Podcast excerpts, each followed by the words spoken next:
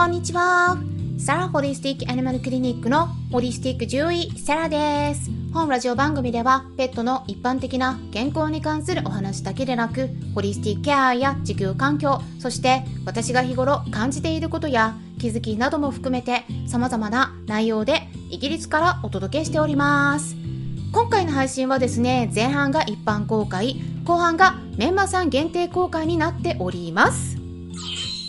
スタンデー FM 以外の配信から聞いている方は、後半についてはスタンデー FM か？らメンバーシッププランをご確認ください。概要欄にも記載してあります。さて、皆さんいか？がお過ごしでしょうか？私の方はですね、昨日はクラブハウスの方の猫の飼い主さんが集まってる猫好きさんの部屋っていうクラブがあるんですけれども、そちらがですね、なんと333回目のルーム開設を達成したっていうことでね、クラブにあのイベントがありましてお誘いをいただいてました。で猫ちゃんに関するいくつかの、まあ、疑問があってそれについて、えー、回答してもらいたいっていうことだったんですね。で疑問っていうのがですね3つご質問あったんですね。まずね、えー、お伝えしますと1つ目としては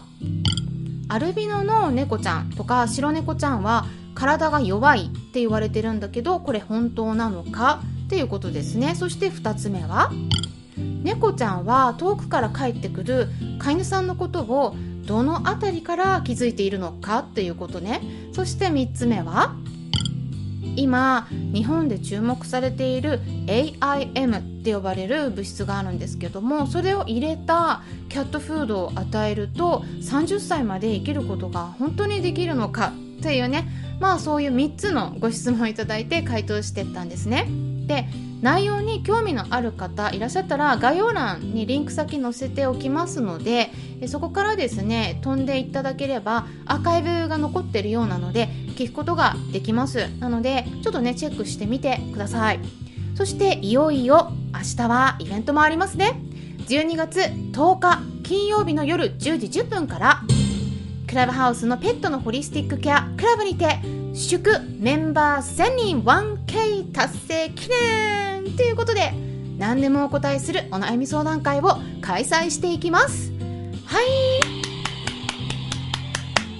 はい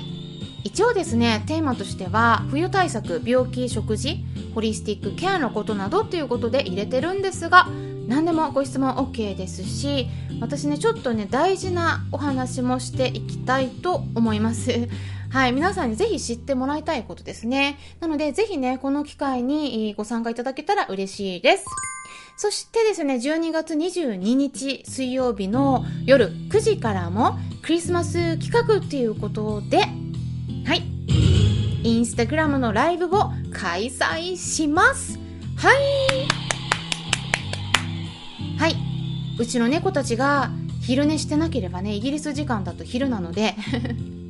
寝てなければ失眠してもらえますので、ぜひね、少しだけでも夜を一緒に過ごしてもらえたら嬉しいです。っていうことでね、最初にお知らせしたんですが、まあ最近はですね、手作り食を実践しているメンバーさんがとっても多くてね、あのメンバーさん本当にね、たくさん集まってきてくださってます。ありがたいことにフォローもね、え結構たくさんの方にしていただいてありがとうございます。で、結構皆さんね、いろんな食材に関するご質問もいただいてたりして回答してたんですけれども、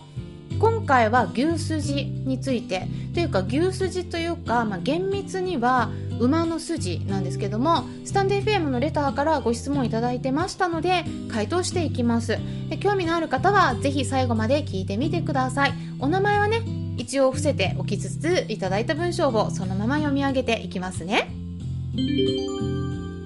サラ先生こんにちは。ライブでの手作り食の詳しい作り方。道具について教えていただけてとても嬉しいです。こんなこと聞いてもいいのかなと思っていたことでした。これから手作り食を始めようという人にとってとても参考になります。質問してくれた人にも感謝です。メンバーのまるです。今日は馬の筋について教えてください。高タンパク低脂肪。ビタミンとか鉄分が豊富な栄養価の高い肉ということでこのバスジって言ったらいいのかな？バスジを取り寄せてみたら白いところがたくさんで脂身かなと思ったらコラーゲンなんですね。バスジのコラーゲンは膵臓や胆のに問題のある子が食べても大丈夫ですか？おやつにあげてもいいですか？注意点があったら教えてほしいです。どうぞよろしくお願いします。いうことだったんですがそうですねあのバシバスジバスジ ですね。で珍しいですね、うんまあ、日本ならではだと思うんですけども。